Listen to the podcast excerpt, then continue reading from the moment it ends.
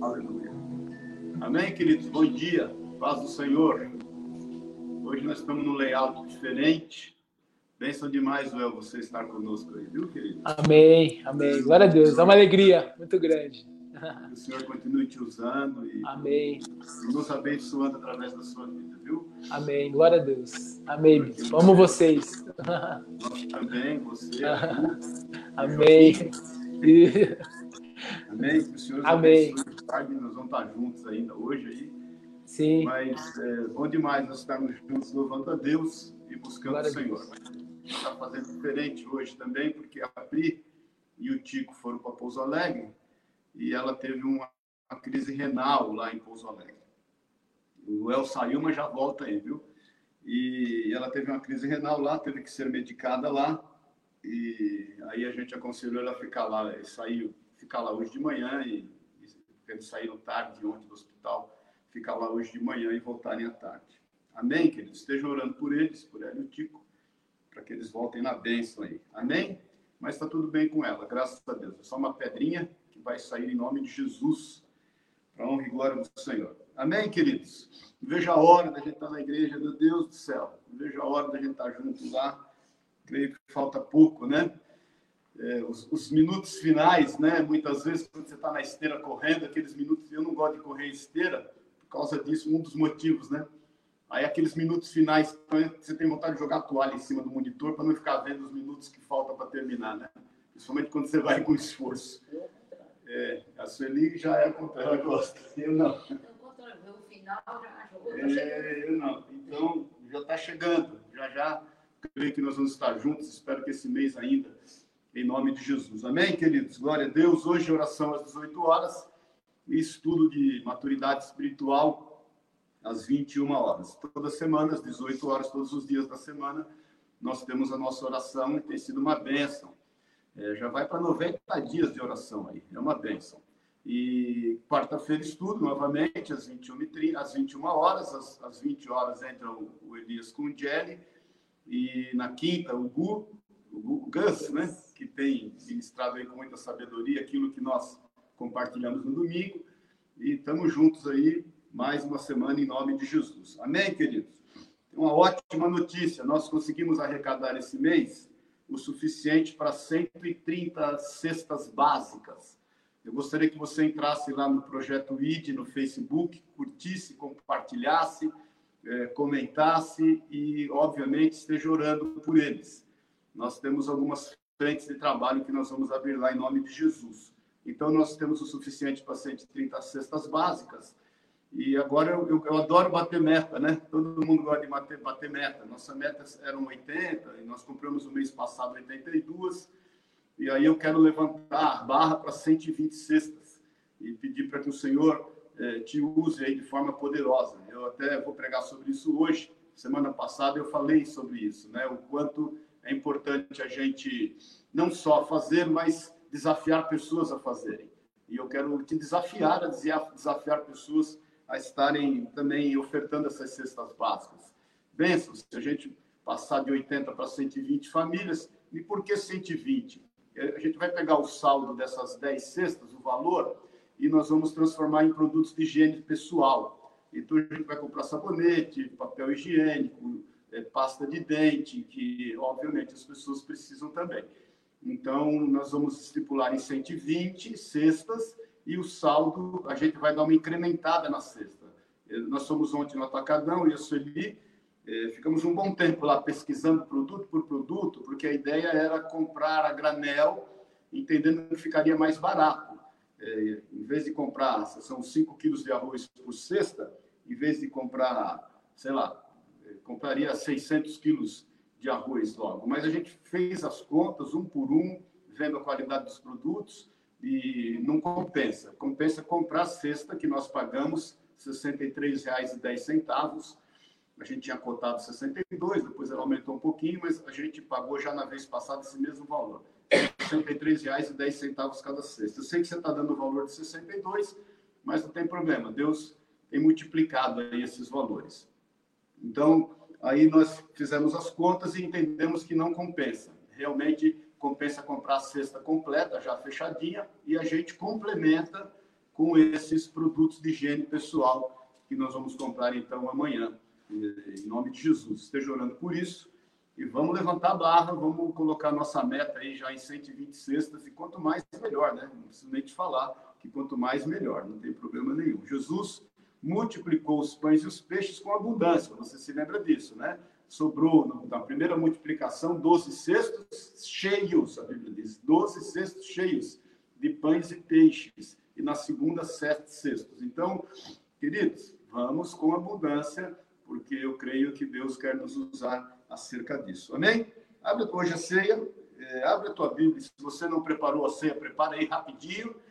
É, abre a tua Bíblia, por favor, em 1 Coríntios 1, no versículo 26. 1 Coríntios 1, versículo 26.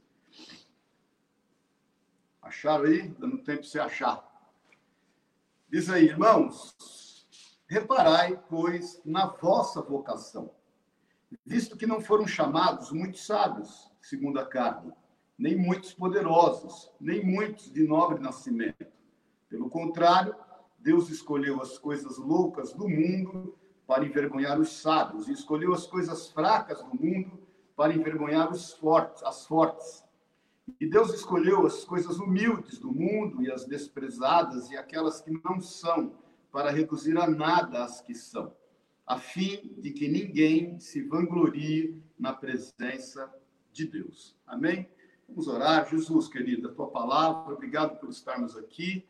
Obrigado porque o nosso ajuntamento é na região, nas regiões celestiais. Nós estamos assentados com Cristo Jesus nas regiões celestes.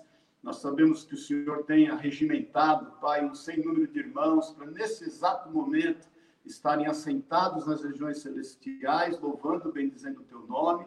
É uma reunião espiritual, é uma reunião celestial, e nós fazemos um coro com os anjos do Senhor e declaramos: Santo, Santo, Santo é o Senhor, e toda a terra está cheia da sua glória. Se conosco, fala aos nossos corações através da sua palavra. Ministro íntimo e oculto de cada um de nós. Nós estamos aqui reunidos para dizer que temos sede de Ti, temos desejo de saber mais do Senhor, temos desejo de ver resgatado em nós a nossa verdadeira identidade no Senhor. Em nome de Jesus, Pai, aonde quer que essa live, que essa voz chegue, que ela traga transformação, que ela traga rios de águas vivas e que ela venha cumprir a tua boa, perfeita agradável vontade, que é nos fazer parecido com Jesus. É o que nós te pedimos juntos em nome do Senhor, Pai. Tudo que não é teu, tudo que quer opor-se a este mover do Senhor, em nós e através de nós, nós repreendemos em nome de Jesus, Senhor. Amém e amém. Amém, querido? Semana passada eu terminei o culto dizendo a você que a gente, óbvio, a gente pode ter muito mais prazer, não só naquilo que a gente tem feito, mas quando nós desafiamos pessoas a fazer aquilo que o Senhor tem colocado nos nossos corações. É, porque muitas vezes, irmãos, a gente se, se, se detém na palavra e se apodera da palavra para aquilo que é suficiente para nós. Mas o Senhor não quer nos dar somente o que é suficiente para nós. O Senhor quer que a gente tenha uma vida abundante. E eu tenho te falado isso, né? Vida abundante não é o quanto você desfruta do que está ao seu redor. Vida abundante é o quanto você oferece aquilo que Deus tem te dado. Né? Uma árvore abundante é aquela que você toma do seu fruto e no, e no momento, na estação própria, ela vai dar o fruto novamente. Então, Deus nos chamou para dar frutos e frutos diários, né? Nós não somos árvores só com folhas, nós somos árvores com frutos. Nós não temos que nos preocupar com a folha, nós temos que nos preocupar com o fruto. E eu tenho entendido isso e eu tenho orado para que você se sinta desafiado a falar do amor do Senhor, a falar do reino, a falar da vinda do Senhor, a falar da sua vida, a falar dos seus propósitos, dos seus milagres, como aquela samaritana, você se lembra disso? Que Jesus encontra-se com ela ali no poço de Jacó, e, e ela, quando vê que o Senhor é o Messias, quando ela identifica, discerne isso no seu espírito, ela volta correndo para a sua cidade e declara: Eu achei o homem, eu achei o Messias, e ela traz todas as pessoas ali para conhecer o Senhor. Esse é o nosso desafio diário, querido. É mais do que nós estarmos supridos, é mais do que nós recebermos aquilo que certamente nos dá esperança, nos dá, nos dá entendimento de vida eterna, a palavra de Deus que gera fé nos nossos corações, é mais do que isso, é sermos usados para que o Senhor continue a obra, para que o Senhor gere fé nos corações, para que o Senhor salve pessoas, resgate famílias, para que o Senhor resgate aquilo que é o desejo, o sonho dele em relação ao lugar que nós estamos vivendo. Deus quer nos usar, Deus quer fazer algo grande através de nós. É mais do que nós irmos lá e comprarmos a cesta, depositarmos o dinheiro da cesta, é nós desafiarmos pessoas a fazer isso da mesma forma, porque nós sabemos o quão bom isso vai ser para elas e, e, e, o quanto isso vai eh, surpreendê-las no sentimento de estarem fazendo aquilo que é a vontade de Deus. E eu quero te desafiar a isso, a você falar do Senhor onde você for, a você transmitir essa palavra, a você ser desafiado a saber que dos seus poros exalam o bom perfume de Cristo, para que você possa liberar palavras, para que você possa abençoar pessoas, para que você possa olhar nos, nos olhos das pessoas e discerni-las no espírito aquilo que elas precisam ouvir. E ao menos quando você abrir a boca, você vai perceber que o Senhor vai usar a tua boca, vai usar a tua voz, vai usar aquilo que está dentro de você, a fim dessas pessoas serem alcançadas, ministradas. Queridos, eu tenho te falado já há alguns dias, nunca o mundo precisou tanto de pessoas que tragam uma, passagem, uma palavra de paz, de ânimo, de esperança, de fé. Nunca as pessoas precisaram tanto disso. Uma das grandes estratégias de Satanás é individualizar pessoas, é fazer com que os seus ouvidos estejam fechados, os seus olhos estejam fechados da mesma forma, a fim de não ver e não ouvir. Agora, queridos, nós temos visto e nós temos ouvido. E como diz o apóstolo Pedro e João, quando foram pressionados ali pelos principais sacerdotes, pelos líderes naquele momento, e eles, Pedro declara: eu, eu não vou deixar de falar daquilo que tenho visto e daquilo que eu tenho ouvido. Então, nós que temos visto e ouvido, nós não podemos deixar de falar, nós não podemos deixar de anunciar, nós não podemos deixar de obedecer a Deus para obedecer o momento que estamos vivendo, as circunstâncias que estamos vivendo. Então, uma grande estratégia de Satanás é isolar as pessoas para que elas não vejam e para que elas não ouçam. Mas a palavra de Deus diz que as portas do inferno não prevalecem contra a igreja. Nós temos que avançar, essas cadeias têm que cair. A palavra de Deus diz que Satanás cega o entendimento dos incrédulos. Nós temos que orar. E essas garras sobre esses olhos, elas vão cair em nome de Jesus, mas nós precisamos agir. Nós precisamos ir. Nós precisamos nos dispor a fazer. Nós temos que ter esse entendimento. E quando nós temos esse entendimento, nada pode nos deter, muda o sentido da vida, querido. Nós entendemos o propósito pelo qual nós estamos no ambiente, no momento que nós estamos vivendo, no, no lugar em que nós estamos inseridos. Isso muda tudo quando você entende esse sentimento de propósito, o propósito real do Senhor para você estar trabalhando onde trabalha, para você estar convivendo socialmente onde você convive, para você estar andando, transitando nos lugares onde você transita. Você é um servo, uma serva do Senhor. O Senhor te chamou para isso e você não pode reter a unção do Espírito Santo que está sobre a tua vida. Você não pode reter a palavra de Deus que foi depositada e confiada a ti. É necessário que você compartilhe, que você divide, dá, dá-se-vos-á, boa medida, recalcada, sacudida, transbordante também vos darão a voz. Mas nós, quando entendemos isso, nós, estamos também, nós somos também assolados. Nós começamos a pensar, mas eu, como que eu vou falar? Como que eu vou? O que, que eu vou fazer? De que forma eu vou agir? Eu não tenho instrução ainda é, que deveria ter. Talvez eu teria que me aprimorar. Talvez eu teria que melhorar em alguns aspectos. É verdade que você tem que melhorar. Nós precisamos melhorar todos os dias, não é verdade? Nós estamos crescendo dia a dia até a estatura do varão perfeito. A palavra de Deus nos tem curado, nos tem libertado, nos tem limpado, mas nós não podemos reter. É no ir, é no caminhar que nós vamos crescer. Queridos, veja bem, Jesus, o Senhor, quando tira o povo de Israel do Egito e depois os conduz no deserto, a fim de saber o que havia em seus corações, você sabe a história, por 40 anos eles andam no deserto, e através daquilo que a gente lê e entende na palavra de Deus e estuda, o percurso que eles fizeram em 40 anos, eles poderiam fazer em 15 dias, alguns dizem uma semana. Ora, não era mais fácil o Senhor colocá-los parados num só lugar por 40 anos e tratá-los parados por 40 anos num só lugar? Não, Deus os fez andar.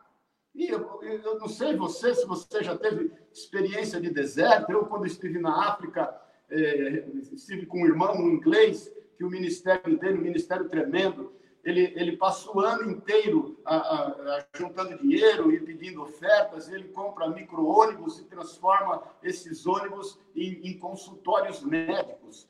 E aí ele, depois que esse ônibus está pronto, ele demora um ano para fazer isso.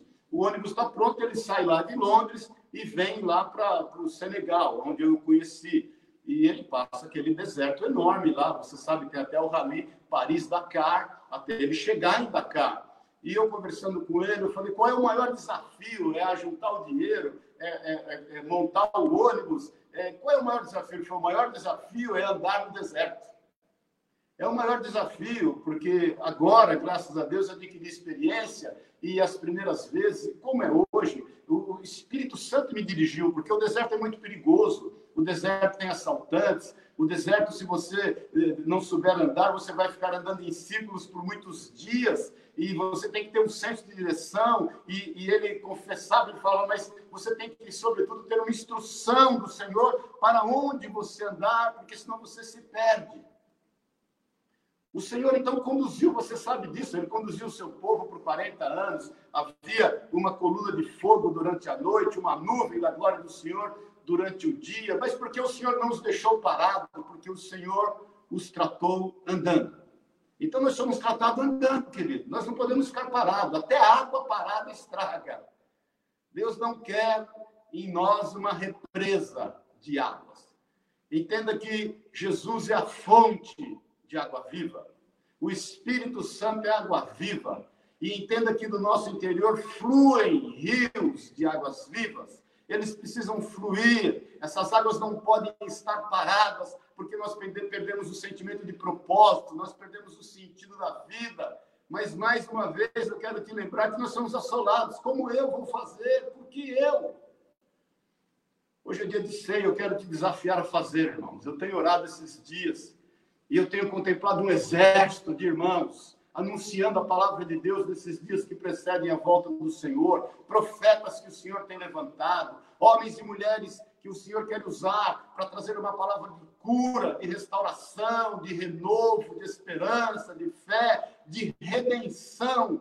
Uma palavra para este momento que estamos vivendo. O Senhor quer arregimentar um exército para sair como que pescadores lançando redes em todas as águas, a fim de apanhar o maior número possível de peixes. Nós somos pescadores de homens. E por mais assolado que você possa estar ou ser em função do que fazer e como fazer, irmãos, tem alguns exemplos na Bíblia muito claro acerca de como Deus usou pessoas, usou homens comuns, muitas vezes piores do que nós, e os, e, e, e os usou para fazer obras muito grandes. Ora, pense em Abraão. Abraão estava em Ur, de Cal, Ur dos Caldeus. Abraão, que era lá, lá na Mesopotâmia, o Senhor buscava um amigo na face da terra. E por todos os olhos, por todas as vezes que o Senhor passava os olhos em todos os habitantes da terra, não se esqueçam o que diz em 2 Crônicas 16, quando o Senhor dá uma palavra, inclusive, de exortação a Asa, ele fala: olha, os olhos do Senhor passam por toda a terra, a fim de buscar aqueles cujo coração são totalmente seu, para se fazer forte no meio deles. Foi essa dinâmica que o Senhor, enfim, acha Abraão, em Ur dos Caldeus, com cultura pagã, totalmente limitado. O Senhor o chama e desafia para ele deixar a sua casa, a sua parentela e ir para a terra que o Senhor mostraria. Ele realmente faz tudo isso, mas ele faz mais ou menos. Ele tinha limitações, ele tinha medo, ele tinha angústias, querido. Abraão era um homem como nós. E Abraão ele sai da sua ele sai da sua casa, mas ele não deixa totalmente a sua parentela e fica em Arã. E ali ele fica por 13 anos, que é a divisa entre a terra que o Senhor queria levar e entre Ur dos Caldeus. Passam ali 13 anos, irmãos. Um homem comum como nós tinha medo, tinha receio, tinha dúvidas, tinha sentimentos como nós temos. Depois ele sai dali, e você sabe, e quando ele vai para Canaã, e ali vem uma grande fome sobre a terra, ele vai para o Egito, ele não espera a provisão de Deus e ele vai no Egito, e ele mente por duas vezes acerca da sua mulher, porque ele tinha medo, ele teve medo de ser morto.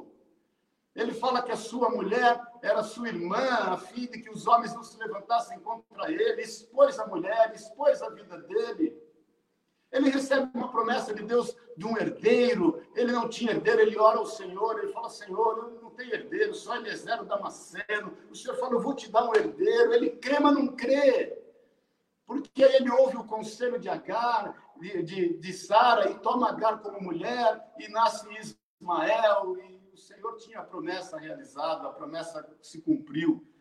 Ele recebeu a promessa aos, aos, aos 60 anos, ele recebe o chamado, aos 75 anos, ele recebe a promessa de ter um herdeiro, aos 100 anos, essa promessa se cumpre, e você sabe a história de Abraão, ele é conhecido como o pai da fé. Olha a grande obra que o Senhor fez através de um homem improvável, através de um homem normal, através de um homem que sofria medo, que tinha problema de ansiedade, que era inseguro, que muitas vezes agia segundo a sua própria carne. Olha a vida de Moisés, querido, um menino abandonado. Você sabe, os seus pais, Joquedeb e Arão, tiveram ele no pior momento que poderia nascer um filho e constituir uma família. Eles já tinham dois filhos, Miriam, mais velha, Arão, o do meio, nasce Moisés. Os pais tentam de tudo para calar os lábios, a boca daquele menino. Ele chorava, eles não podiam mais escondê-lo. Havia uma sentença do faraó para matar todas as crianças. Ele foi abandonado, ele foi jogado, ele foi colocado no cesto, e a mãe, obviamente, fez tudo que poderia ser melhor, porque confiou no Senhor. Eu creio que ela já, embora ainda não havia sido escrito, mas ela já conhecia no Espírito, lança o teu pão sobre as águas, depois de muitos dias o achará. Ela põe então aquele menino no cesto, pede para que a irmã mais velha, Miriam, esteja olhando onde ele vai sair, mas você sabe, aquilo gerou um grande problema no sentimento de inferioridade na vida de Moisés. Moisés foi criado na casa do faraó, ele não, ele não se deu, não se deixou valer, diz em, em, em, Hebreus 11, do fato de ser filho da filha do faraó, e ele preferiu estar cumprindo aquilo que era a vontade e o chamado de Deus para a sua vida, e se levantar em favor do seu povo, do que ser chamado filho da filha do faraó. Mas ele tinha inseguranças, ele tinha autoestima baixa, querido. Ele vai para um deserto, fica ali 40 anos. Depois de 40 anos, irmãos, ele já com 80 anos de idade, um homem, normal, trabalhava para o sogro.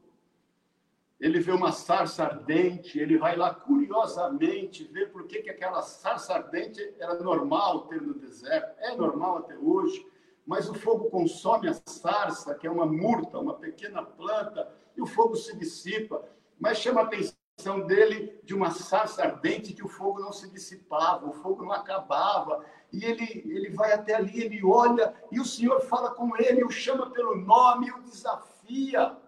Aí tirar o povo do Egito, o seu povo. Ele fala, Senhor, quem sou eu? Como é que o faraó vai me dar ouvidos? Ele rejeita aquele chamado, ele está preso às suas limitações, ele está preso ao seu complexo de inferioridade, ele está preso aos seus traumas, ele está preso aos seus momentos da vida passada. E você sabe a história. Deus usa aquele homem.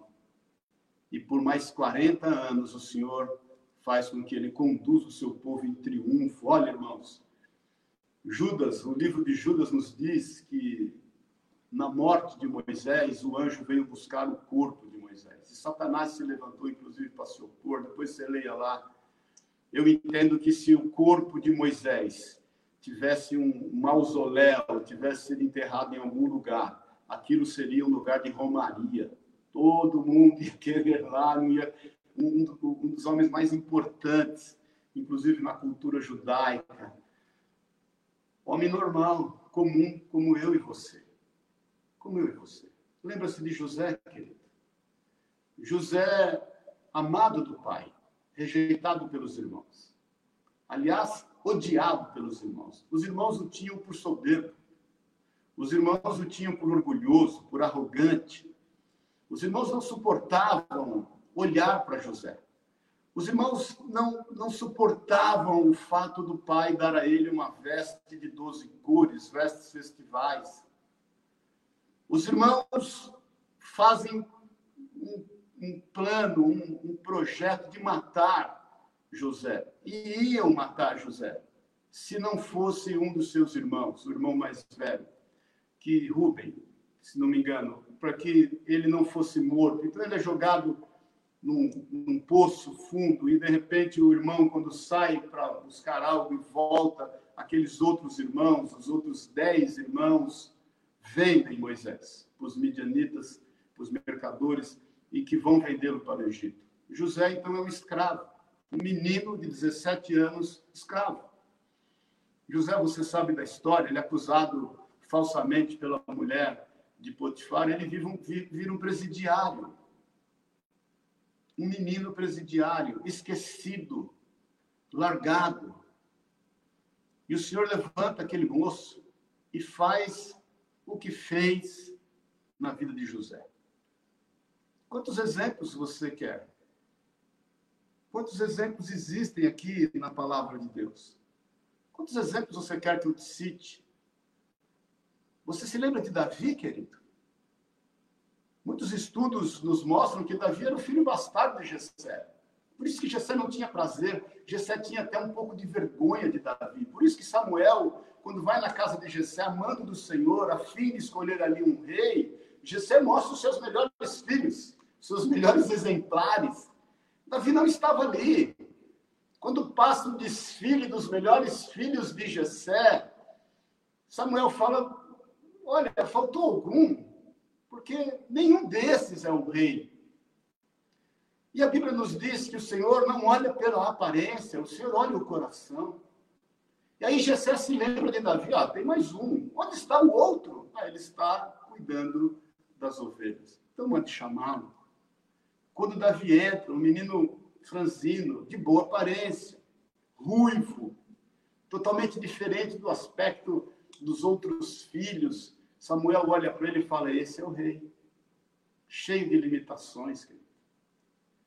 Davi foi um homem cheio de limitações. Davi foi um homem adúltero. Davi eh, saiu tanto sangue através das mãos de Davi que o Senhor dá a ele o projeto do templo, o Senhor dá a ele eh, os recursos necessários para o templo, mas o Senhor fala: Você não vai fazer o templo, das tuas mãos saindo muito sangue, é o teu filho que vai fazer o templo. Mas Davi era um homem segundo o coração de Deus. O Senhor o tirou de trás das malhadas. Meu irmão, minha irmã, olha as limitações que tinha Davi e olha o que o Senhor fez através de Davi. Você se lembra de Esther, uma escrava, uma escrava, órfã, criada pelo seu tio Mardoqueu ou Mordecai. E o Senhor a alçou como rainha a fim de trazer um grande livramento para o povo de Israel. Quer que eu te fale mais? Quer que eu te fale de Gideão, querido? Com tantos problemas de autoestima, também com complexo de inferioridade, que está malhando trigo no lagar, está adaptando o local para malhar trigo. O lagar era para fazer uvas, espremer uvas. E o Senhor o visita, o Senhor Jesus, o anjo do Senhor o visita e fala: Gideão, homem valente, Aí ele, ele fala: Senhor, eu, eu sou tão pobre, a minha família é mais pobre, eu sou o menor da minha casa. Ele era da meia tribo de Manassés. O Senhor olha para ele e fala: Vai nessa tua força, Gideão. Quantos exemplos você quer que eu te diga, querido? Quantos exemplos você quer que eu te fale? Porque Deus é Deus dos improváveis. Deus é Deus daqueles que as pessoas olham e pensam: será que pode vir alguma coisa boa de Nazaré? Quando olharam para Jesus, Nicodemos, quando ouve falar de Jesus, ele fala isso: pode vir alguma coisa de Nazaré? Como disseram acerca de Jesus, filho de José, o carpinteiro. Será que o Senhor não conhece você, os teus limites? É necessário que você entenda, querido, que o Senhor chama homens, mulheres improváveis. Eu poderia passar o dia aqui falando acerca de homens e mulheres improváveis.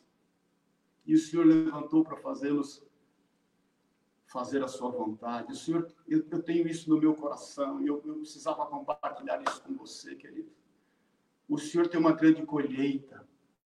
A colheita é grande, os campos estão prontos, os trabalhadores são poucos, e você é um desses trabalhadores.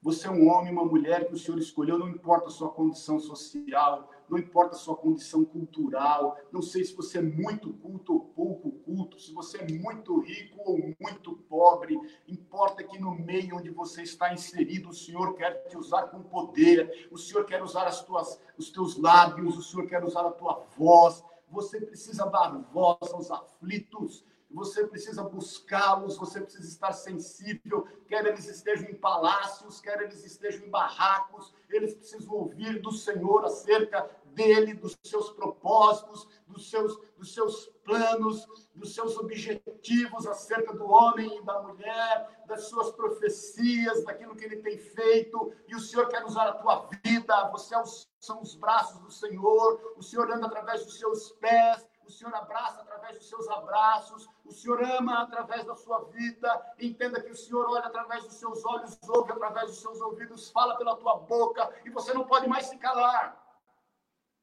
Porque nós somos os improváveis que o Senhor tirou lá de trás da malhada, a fim de anunciar o seu nome. Você precisa saber da sua responsabilidade e se dispor. Olha, eu quero te dar um último exemplo que eu tenho meditado esses dias, que é Maria.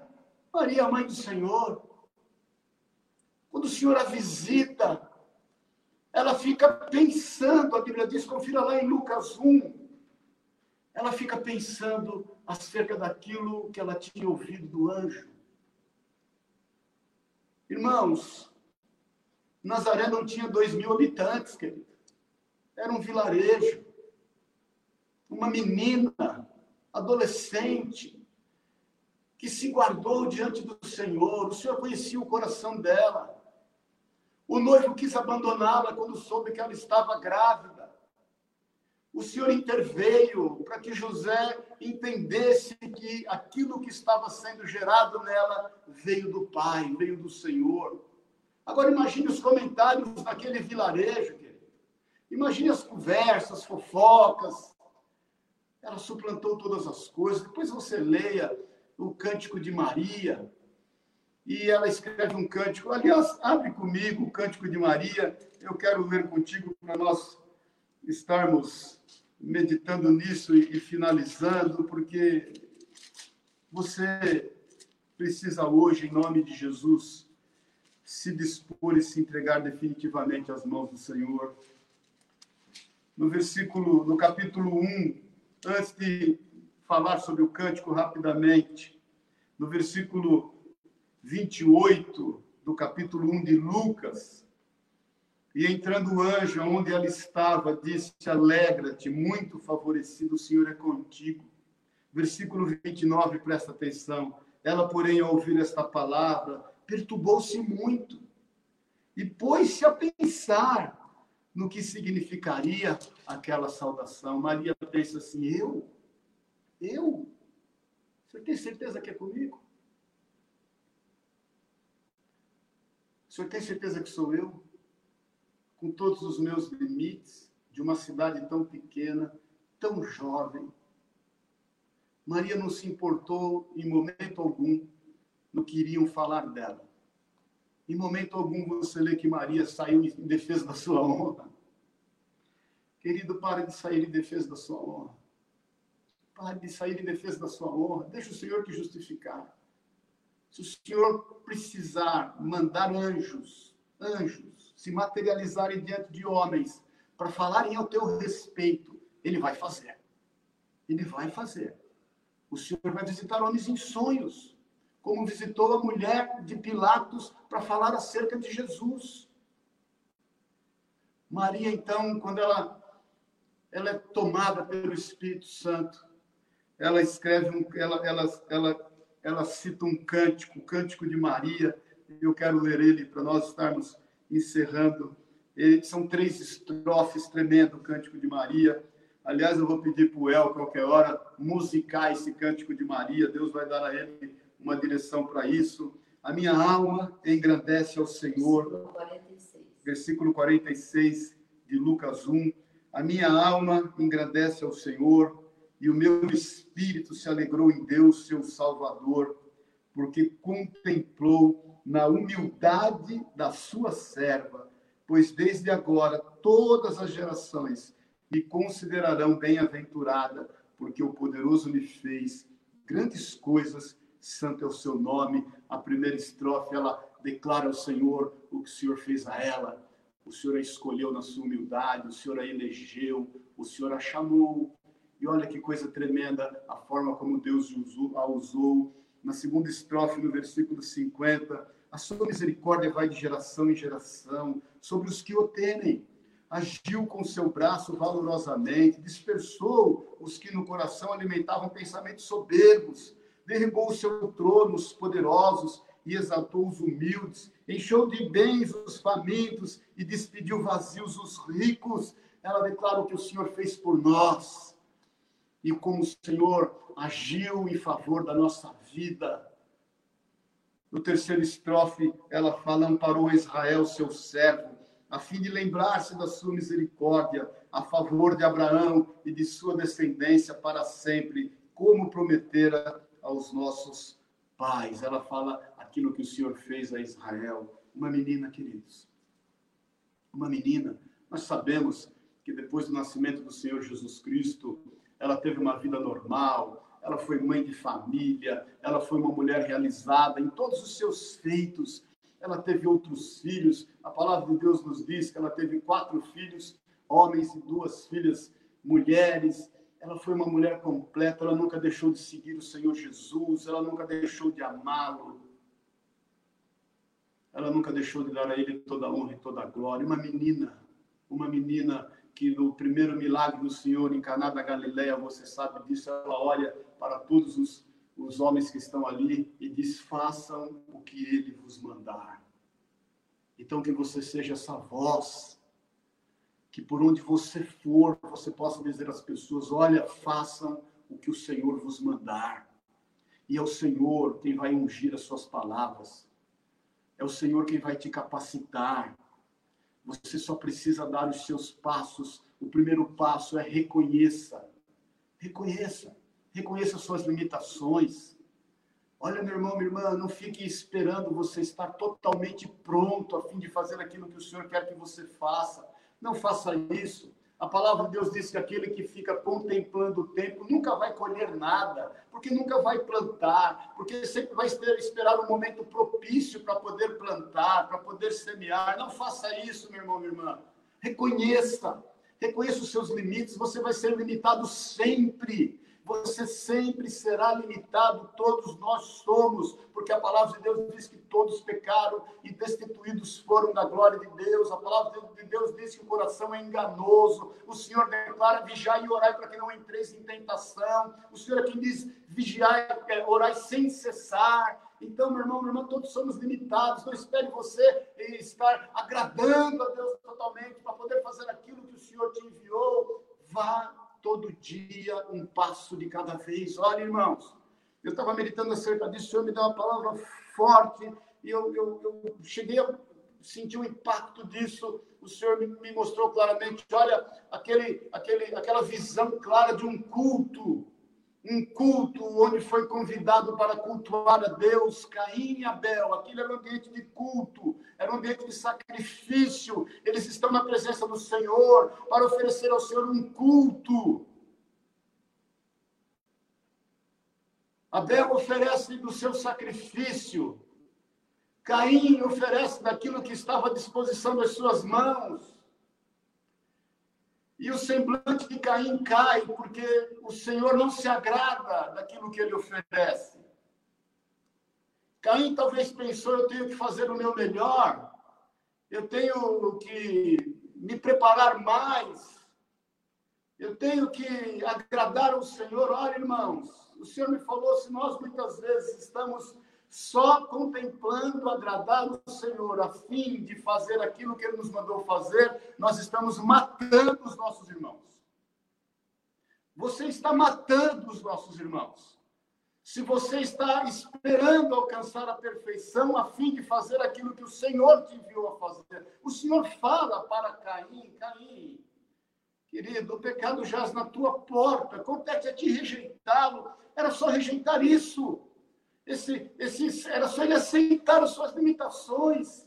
Era só ele aceitar que ele não ofereceu algo que agradasse o Senhor, mas poderia oferecer, poderia mudar a partir do momento que ele amasse o seu irmão e não o matasse. Pense nisso, irmão, medite nisso. Medite nisso.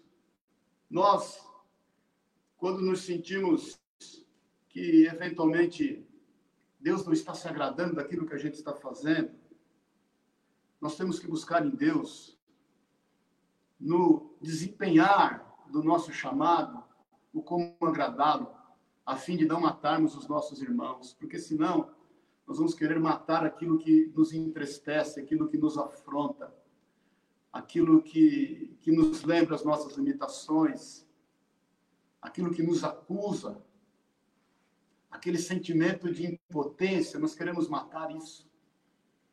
E isso tudo está no nosso semelhante, está no nosso próximo.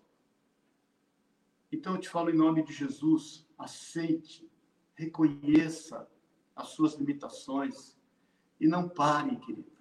Eu tenho te falado várias vezes há vários anos. É melhor você errar e tentar do que você não tentar. Não pare. A palavra de Deus diz em Mateus que ainda que nós estivermos diante de líderes, de governantes, nós não devemos ser tímidos, não devemos nos calar, porque é o Espírito Santo quem vai falar por nós. Eu quero te desafiar essa semana em nome de Jesus. Os campos estão prontos, querido. A colheita está pronta. Nós precisamos de mais trabalhadores. Você é um deles. Você que está me ouvindo, você é um deles. Eu te desafio para onde você for a partir de hoje, você olhar para as pessoas e buscar em Deus, Senhor, me dá sensibilidade para saber o que ela precisa e você vai ser um instrumento nas mãos do Senhor. Então, o primeiro passo, reconheça, admita que você é um improvável e saiba que Deus faz dos improváveis uma coisa muito grande, muito grande. Segundo passo, saiba que o poder é do Senhor. O poder é dele. O apóstolo Paulo entendeu isso muito claramente. Quando eu estou fraco, é que eu estou forte. Porque o seu poder, o poder de Deus, se aperfeiçoa é na fraqueza. Reconheça o poder do Senhor. Saiba que Davi, quando derrotou Golias, te falei isso outro dia, ele lançou a pedra, esse era o seu papel. Impulsionar a pedra e fazer a pedra alcançar no ponto exato para derrubar o gigante, isso foi obra do Senhor. Foi obra do Senhor. Então entenda isso. Você vai ler em toda a palavra de Deus e em todos esses homens e mulheres que nós falamos, que foi a obra do Senhor que fez maravilhas. Eles só se dispuseram em meio às suas limitações. Então, reconheça, reconheça que o poder vem de Deus, reconheça as suas limitações, reconheça que o poder é de Deus. E, em terceiro lugar, para nós terminarmos, se disponha, corra riscos, se aventure no Senhor. Pare de viver envelopado no seu casulo. Pare de se apropriar das coisas de Deus para você somente ser infantil. Isso é coisa de criança, querido. Criança que tem dificuldade em dividir as coisas até que ela amadureça. Isso é coisa de animal. Eu saí outro dia para dar uma volta com o meu cachorro aqui no condomínio. Encontrei uma moça com uma cadela ainda nova uma Golden nova, uns, parece que 10 meses. E aí a gente foi passeando junto, o meu cachorro 12, né? Foi de boa, passeando, e a gente conversando, deu aquele, né? Cheirou um outro, isso mandando, cada um cheirando que ar interessante. Aí chegou aqui embaixo, tem um lugar preparado para os cachorros beberem água. Meu Deus do céu, a hora que foi para beber água, os dois estavam com sede. A cadela foi na frente, o 12 ficou endemoniado.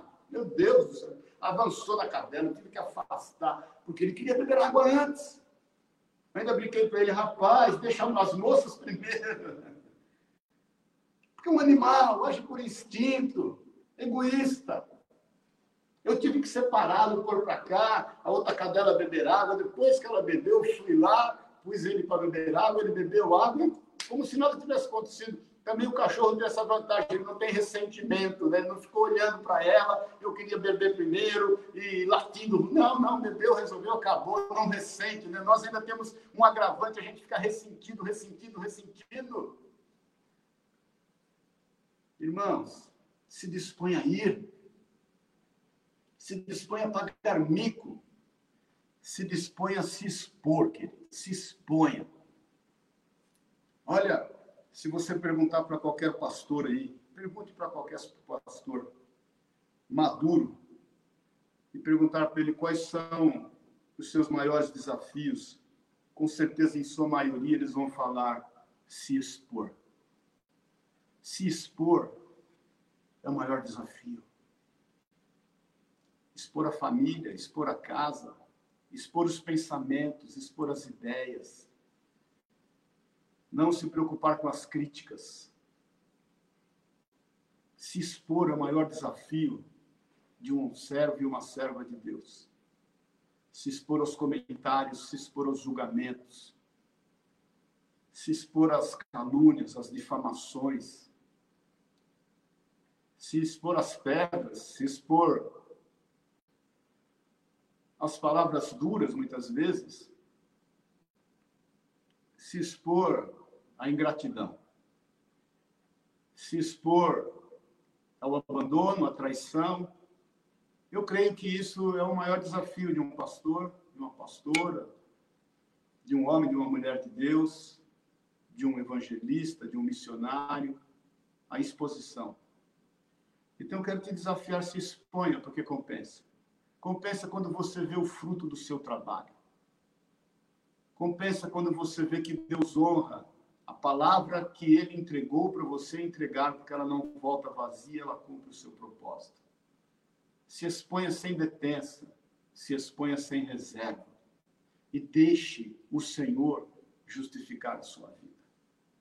Então, esse é o meu desafio para este domingo de ceia. Jesus é vivo. Jesus nos regimentou como exército. Ele disse: ide, ide por todo mundo. A palavra ide ela quer dizer indo, ela é constante, não pare, vá, vá, vá por todo mundo, fazer discípulos. Fazer discípulos é a ordem, querido. O Senhor não falou vai plantar igreja, o Senhor não falou vai fazer templos monumentais, o Senhor não falou vai fazer obras que exalte o seu nome e torne o seu nome célebre. O Senhor falou faça discípulos. Faça discípulos até os confins da terra. Depois que você tiver a visão de fazer discípulos, você vai ressuscitar mortos, você vai curar enfermos e você vai libertar cativos. Mas começa com indo. Vai indo, meu irmão. Não feche mais os teus lábios em nome de Jesus. Pare de ser egoísta. Você está matando os seus irmãos quando você quer buscar um, um grau de perfeição para começar a fazer alguma coisa, quando você se sente eventualmente rejeitado por aquilo que está fazendo, vai fazendo, irmão. E o Senhor vai te aperfeiçoando, Ele vai ministrando. Se, se debruce essa palavra, busque essa palavra, se exponha e saiba que você, como eu, nós somos improváveis. Improváveis. Porque Deus chamou, como nós lemos em Coríntios, os poucos sábios, os poucos cultos, aqueles que não são, para vergonha daqueles que são. Creia nisso em nome de Jesus, porque a glória é do Senhor. A nossa glória é uma vã glória, uma glória vã. É uma glória que se dissipa com muita facilidade. Ela não leva para lugar nenhum. Ela veio do nada e ela vai para lugar nenhum. Mas a glória é de Deus. Eu quero te desafiar nesta manhã, em nome de Jesus, a ir. Eu quero te desafiar, em nome de Jesus, a aceitar Jesus como seu único e suficiente Salvador. Talvez você esteja na igreja, não sei quanto tempo, mas você ainda não se entregou para Jesus. Você se entregou, às vezes, para os afazeres de Jesus. Presta atenção nisso. Mas você não se entregou para Jesus. O Senhor quer o teu coração, o Senhor quer a tua vida. O Senhor não quer a sua perfeição. Deus não nos chamou pelo que somos. É apesar disso que ele nos chamou. Vou te repetir: Deus não nos chamou pelo que somos, é apesar do que somos que Ele nos chamou. É apesar de sermos quem somos, é apesar das nossas limitações, é apesar dos nossos medos, das nossas inseguranças, das nossas angústias, é apesar dos nossos ataques eh, na alma que o Senhor nos chamou, é apesar disso. E Ele, com certeza, vai fazer uma grande obra. E Ele vai escandalizar os sábios através da sua vida. Ele vai escandalizar os poderosos através da sua vida. E Ele vai gerar muitos frutos através da sua vida. Receba isso na sua vida em nome de Jesus. Creia nisso em nome de Jesus. E saiba quão bom é o Senhor, para a honra e para a glória do nome de Jesus. Eu quero orar com você e eu quero te desafiar a isso. Queria chamar o El aí para estar junto. Enquanto nós oramos. Amém. Pense nisso, querido. Meu irmão. Você é um homem e uma mulher que o Senhor enxergou valor da sua vida. O Senhor viu você e você valor desde o ventre da sua mãe. E o valor que o Senhor viu e vê na sua vida não é o valor que as pessoas veem. Talvez você se sinta mal porque as pessoas não veem você valor. Mas também talvez você se sinta mal, porque as pessoas veem você um grande valor e querem tirar vantagem disso. O Senhor não vê o que os homens veem na sua vida. Pode ter certeza. O Senhor não se dá conta disso. Senhor não se dá conta do valor que homens veem sejam, sejam esses valores muito poucos, ou sejam esses valores muito grandes. Talvez você se sinta desprezado. E talvez você se sinta paparicado.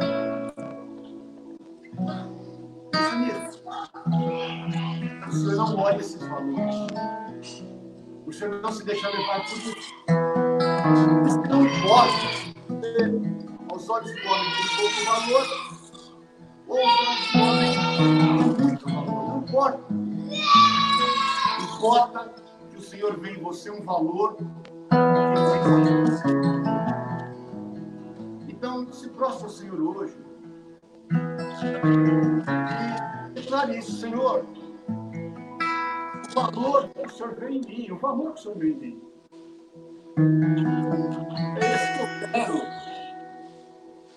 Esteja florando é o valor que o Senhor vem em mim. Eu quero te pedir que o Senhor use. Essa pequena chama que está dentro de mim. Eu quero pedir que venha um grande fogo, um fogo do teu onde eu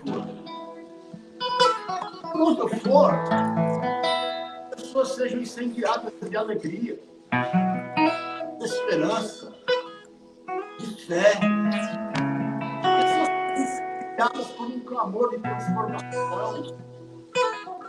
As pessoas se responsabilizem com esse fogo, com esse valor que. Isso que eu quero você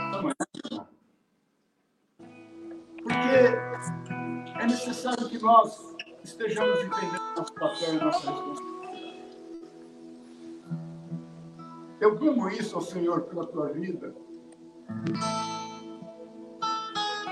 Porque juntos nós vamos mais longe. Você sabe, isso já é conhecido de todos. Sozinhos nós vamos mais rápido, mas juntos nós vamos mais longe. Eu quero te desafiar a vir comigo. Eu quero te desafiar a vir comigo. Eu quero te desafiar a seguir comigo. Desafiar a fazer aquilo que Jesus nos mandou fazer juntos. Eu quero te desafiar a parar de olhar para o seu umbigo nessa manhã de seis. Eu quero te desafiar a, parar de buscar ao Senhor pelos seus próprios interesses. Eu quero te desafiar nesta manhã em nome de Jesus e orar com você para que você se entregue sem reservas a Jesus Cristo e possa dizer a Ele: Senhor, eis-me aqui, envia-me a mim. Sem nenhum tipo de detenção. Eu quero te desafiar a parar de se preocupar com a exposição. Não tenha medo.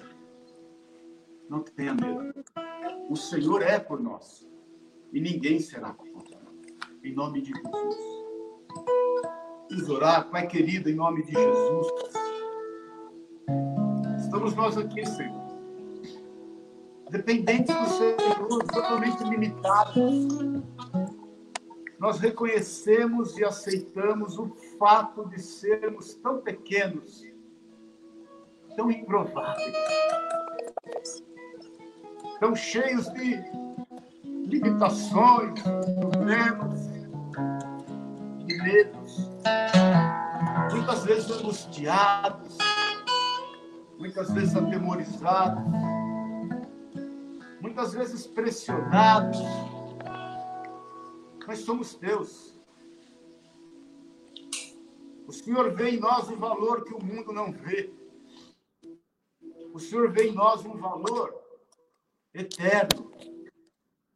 O Senhor vê em nós uma chama que nós não podemos enxergar, a não ser quando nós nos dispomos a incendiar o mundo ao nosso redor. Aí nós conseguimos ver a chama pequena que está em nós e que pode tocar o terror no mundo no que diz respeito aos costumes deste mundo. Jesus, estamos aqui reunidos nesta manhã diante do Senhor, na presença dos seus anjos celestiais, na presença do seu reino, declarando somos teus filhos. Estamos totalmente entregues ao Senhor. Queremos fazer um concerto contigo nesta manhã. Nos perdoa, nesta manhã de ceia. Nos perdoa. Quando nós estamos olhando, Senhor, para as nossas limitações, estamos, Deus, deixando de fazer aquilo que o Senhor nos enviou a fazer. Perdoa quando nós estamos preocupados, Pai. Preocupados com o que vão pensar a respeito de nós quando nós estamos, Deus, preocupados que as nossas limitações irão nos expor, sinal evidente que nós estamos confiando em nós mesmos, sinal evidente que nós não estamos entregando a Ti todas as coisas e confiando no Senhor, no Senhor, porque é o Senhor quem vai adiante de nós. Senhor, nos faz conscientes disto nesta manhã. Que nós estejamos passando por cima, por cima de nós mesmos, dominando nós mesmos, conquistando nós mesmos, liderando a nós mesmos, a fim de fazer aquilo que o Senhor nos tem enviado. Nós oramos a Ti e entregamos a Ti este momento e te louvamos por aquilo que o Senhor tem feito em nós. Nós vamos nos expor. Nós estamos, Senhor, expostos. Como Estevão se pôs ao apedrejamento. Como todos os apóstolos se expuseram à morte. Eles não viveram por conta de um ideal. Eles morreram por conta de um ideal. Nós queremos nos expor e, se necessário for, com a própria vida, a fim de que o teu nome seja conhecido por todos os homens. Nós fazemos um concerto contigo, queremos tomar a ceia em liberdade, livres, te pedindo perdão, te pedindo perdão pelo nosso egoísmo, te pedindo perdão pela busca da perfeição e te pedindo perdão se, por consequência disso, nós temos matado os nossos irmãos. Nos ajuda, nós reconhecemos e confessamos o Senhor como único e suficiente Salvador. Nós queremos abrir a nossa voz e saber que rios de águas vivas fluirão do nosso interior. E eu quero te louvar, quero te agradecer, Jesus, quero te agradecer, Espírito Santo, te agradecer, Pai querido, pelo valor que o Senhor enxerga em cada um de nós, para a honra e para a glória do nome de Jesus. Em nome de Jesus. Eu quero pedir para o Elmer entoar um cântico, e eu quero que, enquanto o Elmer entoa esse cântico, que você medite e que você tenha um tempo com o Senhor, eu quero que você esteja agora, antes da nós falarmos em nome de Jesus.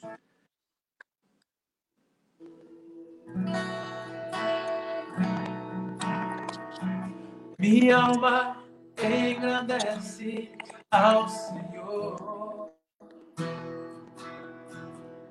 Meu espírito se alegra em Deus, meu Salvador. Com poder tens feito grandes coisas com misericórdia demonstrado. Oh, Santo, Santo, Santo é Senhor. Santo,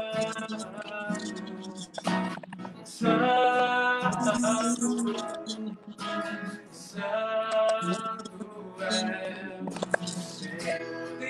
nossas lâmpadas, tem enchido nossas lâmpadas com óleo do Espírito. Aleluia. Feito nossas vidas florescer. Tem enchido nossas lâmpadas com óleo do Espírito. Tem feito nossa vida florescer. Senhor.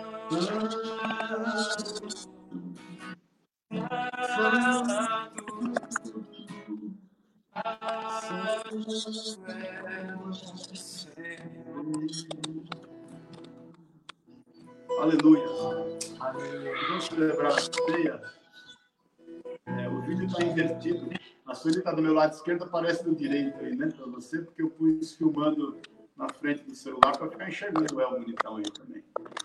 É...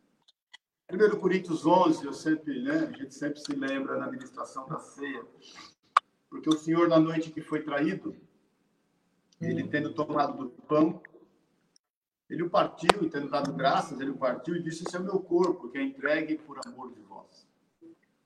De semelhante forma, ele tendo tomado o cálice e tendo dado graças, declarou: Esse cálice é o sangue da nova aliança. Ele nos lembra ainda dizendo: Todas as vezes que comeres desse pão e beberes desse cálice, faça isso em memória de mim. Essa é a palavra do Senhor. É em memória dele que nós celebramos essa ceia. Para sermos fortalecidos nessa manhã, na certeza de que Ele nos chamou com um propósito e que nós temos que cumprir esse propósito. Paulo nos leva e exorta em amor, dizendo: examine-se o homem a si mesmo, para que não coma desse pão ou beba desse cálice indignamente. Tratar com indignidade a ceia é tratá-la sem fé é, olhar para ela e entender que é só um pão e um cálice. Não é.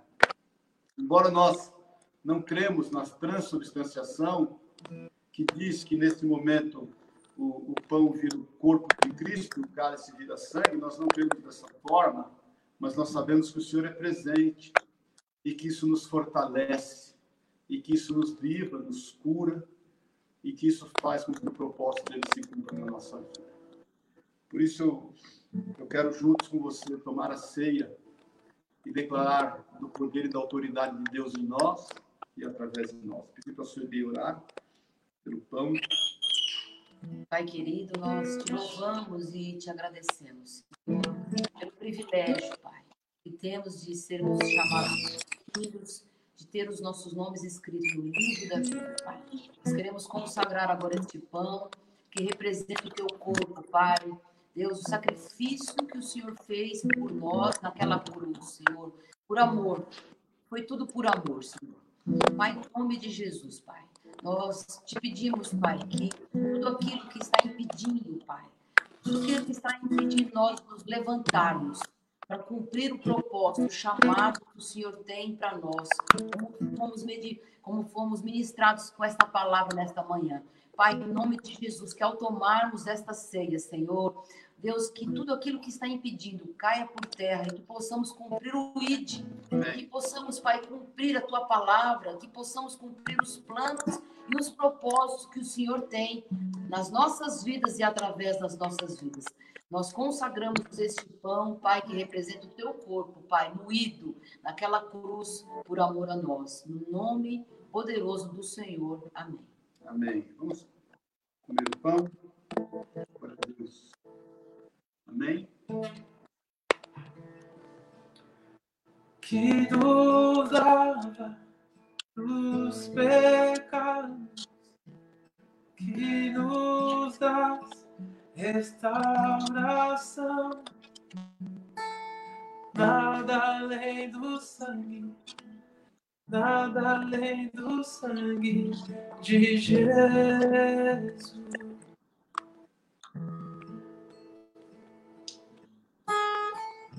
Aleluia. Querido nosso, consagramos a Ti esse elemento. Ele representa para nós o Teu sangue vertido na cruz do Calvário. Ninguém, ninguém jamais poderia fazer o que o Senhor fez. Entregar-se por amor de nós, derramar o Seu sangue, o sacrifício vivo. Sangue que tocou aquela terra, esta terra, e regenerou aqueles que recebem do Senhor. Nós somos regenerados em Ti, os nossos nomes estão arrolados nos céus, nós somos lavados e remidos por esse sangue. Nós temos uma manhã e nós te louvamos por isso. Obrigado. Obrigado pelo amanhã que o Senhor nos tem preparado. Porque o amanhã pertence a Ti, por isso que nós descansamos. O dia do amanhã no Senhor, porque Ele é Teu e tudo que provém de Ti é bom. Por isso nós lançamos sobre ti toda a nossa ansiedade, todo o nosso peso, todo o nosso fardo. E sabemos que o Senhor tem cuidado de nós, em nome de Jesus. Nós celebramos em memória de ti e declaramos Maranata, a hora vem, Senhor Jesus. Amém.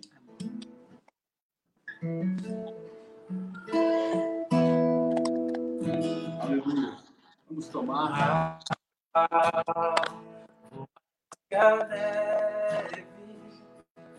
Aleluia.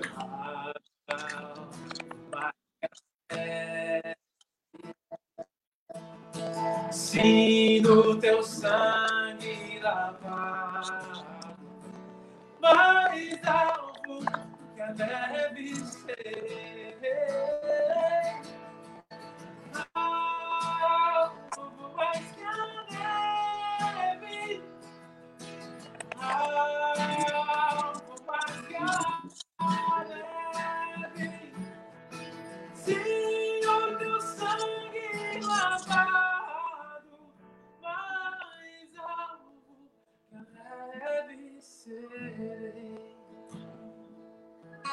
Aleluia.